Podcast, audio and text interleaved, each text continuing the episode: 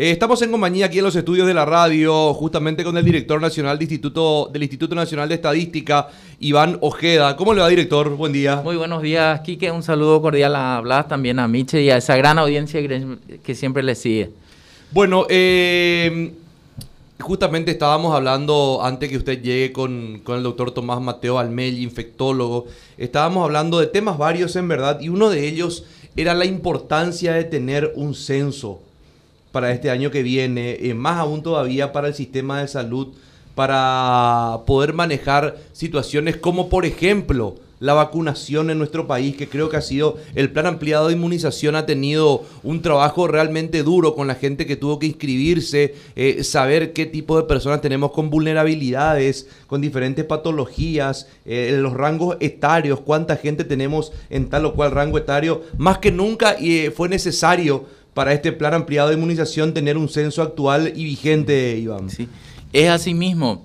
los censos nacionales de población y viviendas se realizan cada 10 años. Esto debido a los cambios en la transición demográfica que alteran la estructura de la población.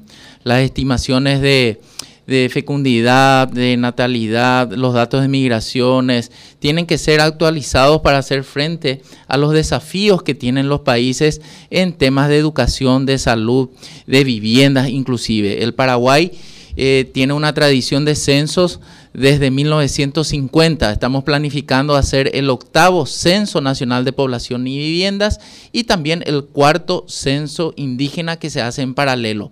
Es, eh, tiene una temática de 10 capítulos, 73 preguntas y ya como decías también son fundamentales para la formulación de políticas públicas para apuntar a, la calidad de vida de, los habitantes del Paraguay. ¿verdad? Esto actualmente se viene trabajando a partir del Instituto Nacional de Estadística, pero queremos que sea un censo participativo. Los censos constituyen los cimientos también de cualquier sistema democrático, porque gracias a estos operativos estadísticos podemos conocer cómo están las garantías constitucionales, por ejemplo, cómo están los niños, las mujeres, cómo son las relaciones civiles, las la situación de los adultos mayores también, ¿verdad? De hecho, la Constitución Nacional en su artículo 28 habla del derecho a informarse que tienen los ciudadanos en el Paraguay. Y por supuesto el artículo 33 también que habla del derecho a la intimidad. Este es un dato importante porque toda la información que nos brinden va a estar guardado dentro del secreto estadístico. En ningún caso nosotros podemos eh, identificar al informante porque toda la información es con fines estadísticos. Justamente es lo que iba a consultar. Eh, ¿Hasta dónde llega el censo? Más allá, eh, ¿hasta dónde llega la estadística? ¿Hasta dónde llega eh, el censo en sí? en el sol, hasta el hecho de saber cuánta gente tenemos en nuestro país, cuántas son mujeres, cuántos son hombres, de qué, de qué edad son, o hasta dónde llega la información estadística. empecemos por lo básico. La, propia palabra estadística viene de, de, su origen, ¿verdad? El estado de cómo se encuentra un estado, ¿verdad? Entonces, eh, tenemos datos de, población que constituyen, que son el denominador de cualquier planificación que se pueda realizar en el país. Hoy, por ejemplo, gracias a los censos podemos afirmar de que tenemos todavía una población joven, ¿verdad? Tenemos un bono demográfico importante, alrededor del 30% de la población tiene menos de 15 años de edad. Eh, el 64% tiene entre 15 y 65 años y un 7% tiene más de 65 años. Entonces, eh, el 70% de la población tiene menos de 40 años. Esto eh, también evidencia que tenemos un bono demográfico, o sea, hay más gente en edad promedio de trabajar que gente fuera de la fuerza de trabajo. Hoy por cada 100 personas que está en promedio de edad de trabajar, existen 55 que están fuera de la edad promedio. Cuando hablamos de edad promedio decimos menores de 15 años, eh, que se dedican a otras actividades, están estudiando, etcétera, y mayores de 65 que ya se jubilaron o que ya están fuera de la fuerza de trabajo. En promedio, ¿verdad? Eso no quiere decir que no hayan personas en esas edades trabajando. Qué importante, Blas, eh, decíamos el, el estado demográfico de un estado, justamente, va la redundancia, en lo que respecta a salud, educación, trabajo. Eh, está involucrado absolutamente en todo. Todo, Todo, todo. Este, Iván, ¿cada cuántos años ustedes actualizan sus datos? Los datos censales se realizan cada 10 años. Y eh, después también, cuando un gobierno, un Estado necesita información, acude a fuentes tradicionales de, estadística, de información. Eh, son los censos, las encuestas y los registros administrativos y fuentes no tradicionales como pueden ser los datos móviles, las, eh, digamos, el uso de, de, radares o el uso de imágenes satelitales. Hoy día estamos dando un gran impulso también a lo que son los registros administrativos, que no son otra cosa que toda registración o documentación que realizan las instituciones públicas con fines misionales. Nuestro desafío es que eso se utilice con fines estadísticos, como ya lo están haciendo otros países. Por eso es que estamos haciendo el primer inventario de registros administrativos en la historia del Paraguay, planteando, eh, mostrando un diagnóstico de los mismos y también eh, planteando un plan de mejoras. ¿verdad? Esto es fundamental para que los tomadores de decisión puedan tener la información basada en evidencia para la, eh, digamos, para la toma de decisiones y formulación de políticas públicas. Esto está todo informatizado, me imagino, ¿no? En gran parte está informatizado, sí. Nosotros tenemos una página web en donde la gente puede eh, entrar puede acceder a la información, inclusive a nivel de microdatos. Esto permite a los investigadores que puedan reprocesar nuevamente lo que publicamos. El trabajo de ustedes me imagino que aumentó en época de pandemia porque seguramente se registraron muchos casos para ser registrados, como por ejemplo esa franja joven, los adolescentes, 15, 17 años, que lamentablemente no están pudiendo estudiar. ¿Ustedes llevan también ese, tipo de censos? Es así mismo. Eh, a partir de la encuesta permanente de hogares, que es una de las herramientas más potentes que tiene el Estado paraguayo, monitoreamos durante todo el año. Esta encuesta llega a toda la República con 20.000 muestras aproximadamente durante todo el año y medimos condiciones de vida. Y como decías, Blas, el, el contexto de pandemia evidenció que cada vez necesitamos más información de calidad con la profundidad y la oportunidad del dato por sobre todo. Así estábamos coordinando con el Ministerio de Salud una, eh, un apartado también en nuestra encuesta para ver el comportamiento de, de, los ciudadanos con respecto a las vacunaciones. Si bien el Paraguay tiene ya, estamos llegando creo que si no me equivoco a un 30% del nivel de vacunación, hay un 19% de personas que no quiere vacunarse. Y de las personas que aún no se vacunaron, eh, hay problemas, por ejemplo, un 2,8 dice que tiene problemas de transporte o los adultos mayores dicen que no manejan la tecnología, que necesitan que alguien le, haga la registración, ¿verdad? O directamente otras personas que no quieren vacunarse, ¿verdad? Los mayores niveles de, vacunación tienen que ver con los eh, niveles etarios mayores, ¿verdad? Las personas que tienen 60 y más años de edad tienen un nivel de vacunación de aproximadamente más del 70%, ¿verdad? En torno al, 60% aquellas personas que tienen más de 50 eh, eh, de 40 y más años de edad, ¿verdad? Y todavía donde tenemos desafíos eh, son en, en, los, en, la, en los segmentos etarios menores, ¿verdad? Hoy eh, son desafíos que tenemos como país, pero también el tener esta información ayuda al Ministerio de Salud y a los tomadores de decisión a reformular los planes o a dirigir con éxito las estrategias para que la gente acuda, se vacune y que lleguemos a la nueva normalidad. ¿Cuándo es el próximo censo? Estamos planificando la realización del próximo censo para el año 2022. ¿Qué, tiempo tomaría, director, el, siguiente censo? Hablar de censo es hablar de un proyecto de cinco años, pero el levantamiento censal eh, se va a realizar en el mes de agosto posiblemente, ¿verdad? Eh, si bien eh, estamos haciendo todo lo posible, los fondos todavía no están asegurados. Porque es una movida grande. Es una movida grande. Van a salir 210 mil voluntarios en las tareas de censistas y supervisores a recorrer todo el país. Nosotros estamos ya iniciando la actualización cartográfica que consiste básicamente visitar todos los hogares de la República y pedir datos básicos de información. Por eso agradecemos esta oportunidad y también pedimos a la ciudadanía que nos permita este, visitar sus hogares.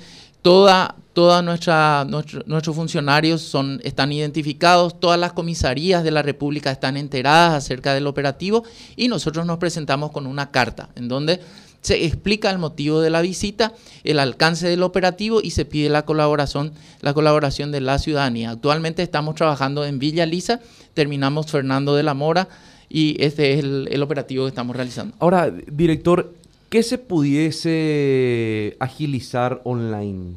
O no, o, no, o no hay un mecanismo que diga, no, vamos a, tratar de dar, no, digo suprimir, pero vamos a tratar de darle una mano al clásico sistema encuestador de vivienda por vivienda, a llevarlo hasta la web. Sí, la- el uso de las tecnologías de información y comunicación es una, son una gran oportunidad. La actualización cartográfica aquí que la estamos realizando por dispositivos PDA, en donde tenemos las imágenes satelitales de alta resolución, de edición eh, o de producción reciente, en combinación con algoritmos que nos permiten tener las huellas digitales de los edificios.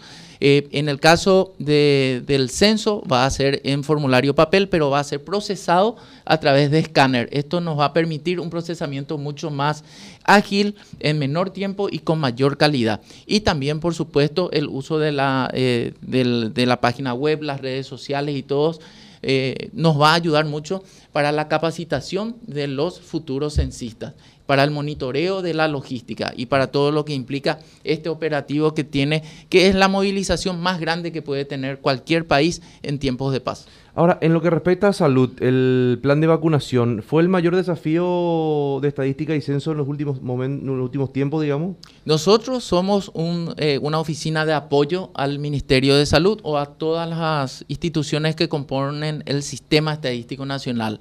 Eh, nosotros eh, estamos midiendo con la encuesta permanente de hogares, por ejemplo, eh, datos muy llamativos como la, la prevalencia de enfermedades de las personas, por ejemplo. En, un- en- en el momento más, más crítico, digamos, eh, el primer caso de COVID en el Paraguay se da el 7 de marzo del año 2020. El Paraguay fue uno de los países que tomó medidas eh, más estrictas en el menor tiempo posible. Y nos fuimos, recuerdan, a, un, a una cuarentena de fase cero de 37 días. Y en ese momento medíamos en la encuesta permanente de hogares la prevalencia de enfermedades, o sea, qué tan enfermos o cuántos enfermos teníamos en la República. Esto siempre en años promedio previas a la pandemia teníamos en torno al 42, 37% de la, de la población que reportaba algún tipo de enfermedad. En tiempos de pandemia esto se redujo a 17%, ¿verdad? Y se mantiene en un 19%. Obviamente la pandemia tiene una, eh, el COVID tiene una letalidad altísima, ¿verdad? Que hoy se está reduciendo gracias a Dios, pero son comportamientos que estábamos registrando, ¿verdad? O también el tema económico, monitorear eh, eh, cómo, cómo se comportó la, eh, la pobreza o, o el desempleo, o cuestiones también que, que, que ayudan al ciudadano a tomar la decisión. Es justamente una de nuestras premisas, ¿verdad? Dar valor público al dato cuando que el ciudadano o el tomador de decisión toma nuestros datos y eh, toma, eh, digamos, una decisión. Por ejemplo, Iván, eh, por ponerte como ejemplo, eh, los royalties que reciben los municipios, las gobernaciones, eh, repartir el dinero de royalties se hace de acuerdo a la densidad poblacional de cada municipio de cada departamento. El trabajo que ustedes hacen también ayuda para que las gobernaciones y los municipios puedan saber qué cantidad de habitantes tienen para de acuerdo a eso ser distribuida la plata. Es así mismo, Blas, como manifestás. El Ministerio de Hacienda es la institución eh, gubernamental encargada de, la, de repartir los royalties a gobernaciones y municipios y lo hacen en base a los datos de población que nosotros le suministramos al Ministerio de Hacienda.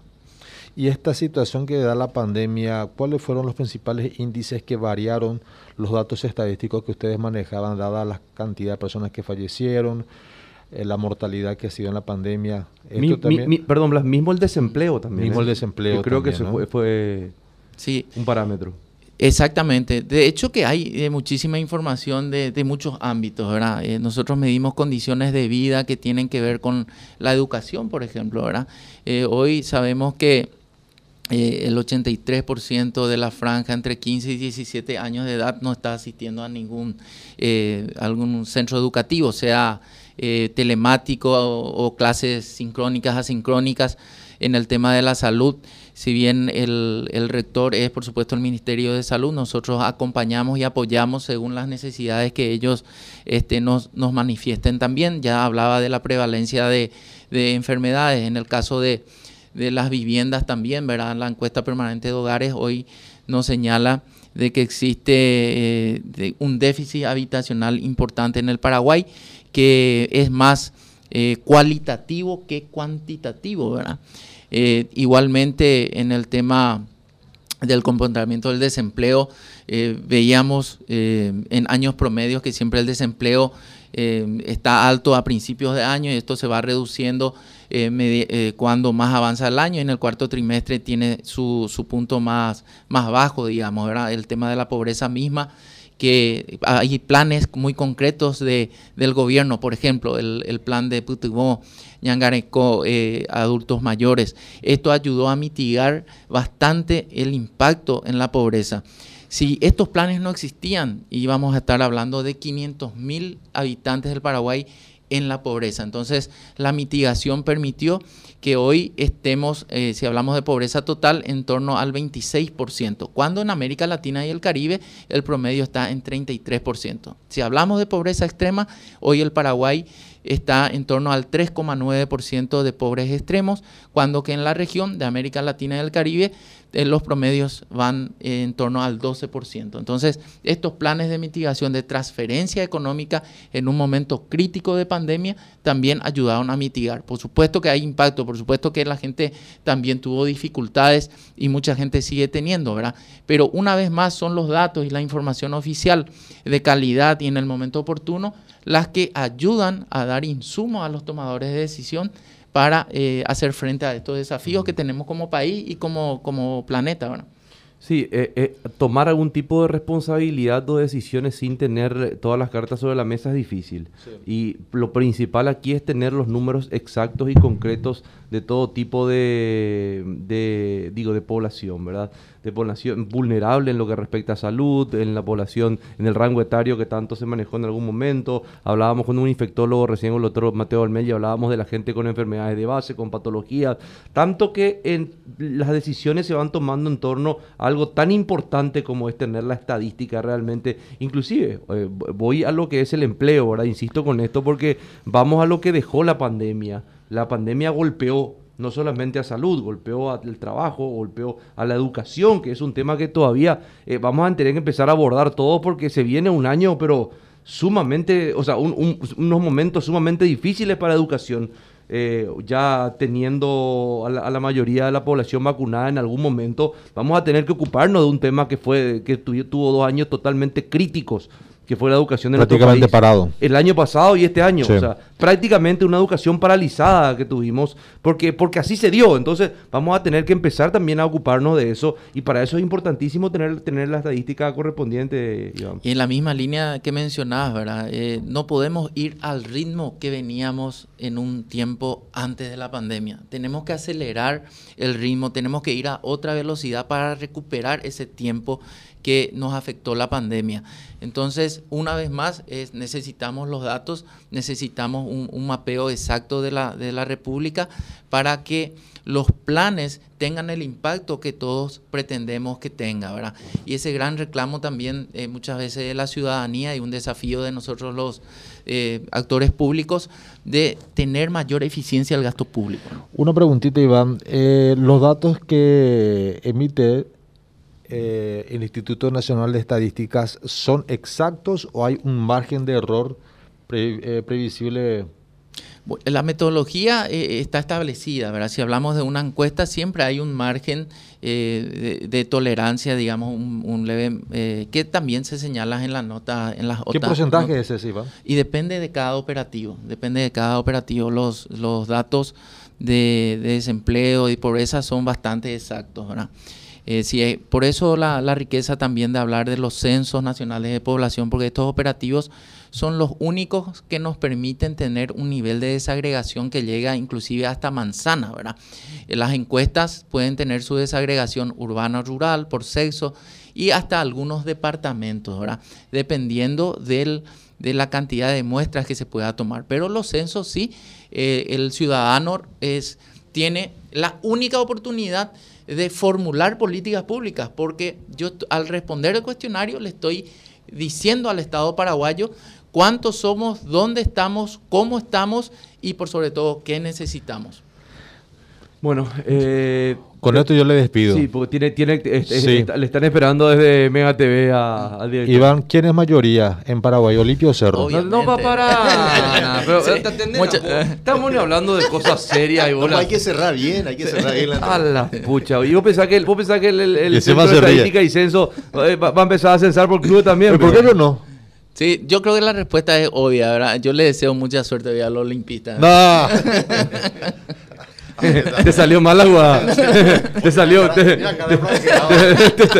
o sea, ahí le salió mal la jugada. Le salió mal la jugada esta vuelta. Salió mal la jugada. Salió mal la jugada, sí. Fue, un pase de Richard Ortiz. Eh, eh, director, muy amable, muchas gracias. El agradecido soy yo porque gracias a ustedes, que son grandes difusores de la estadística oficial, también le damos valor público al dato. Muchas gracias.